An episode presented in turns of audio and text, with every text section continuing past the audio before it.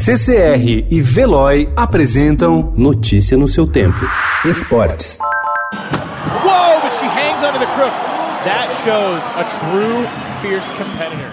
It didn't even A skatista Pamela Rosa é um dos grandes nomes do Brasil para os Jogos Olímpicos de Tóquio. Ela é a atual campeã mundial no street, lidera o ranking internacional e sabe que o país tem potencial para conseguir um feito raro e inédito: ter três competidoras brasileiras no mesmo pódio no Japão.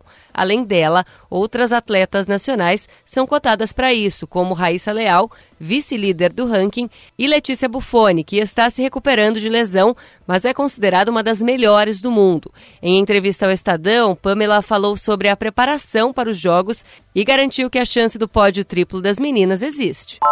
O treinador que transformou o futebol brasileiro na última temporada, ao lado do português Jorge Jesus, vai continuar no país. Jorge Sampaoli é o novo comandante do Atlético Mineiro.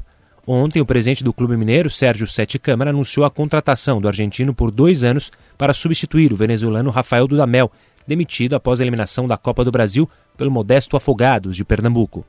O São Paulo voltou a jogar bem e chegou à segunda vitória seguida com os 2 a 1 sobre a Ponte Preta ontem no Morumbi. Na última partida, o time de Fernando Diniz já havia goleado o Oeste por 4 a 0 em Barueri. Com os triunfos, o clube dispara na liderança do Grupo C com 15 pontos, 5 à frente do Mirassol e parece ter ganhado impulso para a Libertadores. O primeiro jogo será contra o Binacional em Juliaca, no Peru, na quinta-feira pelo Grupo D.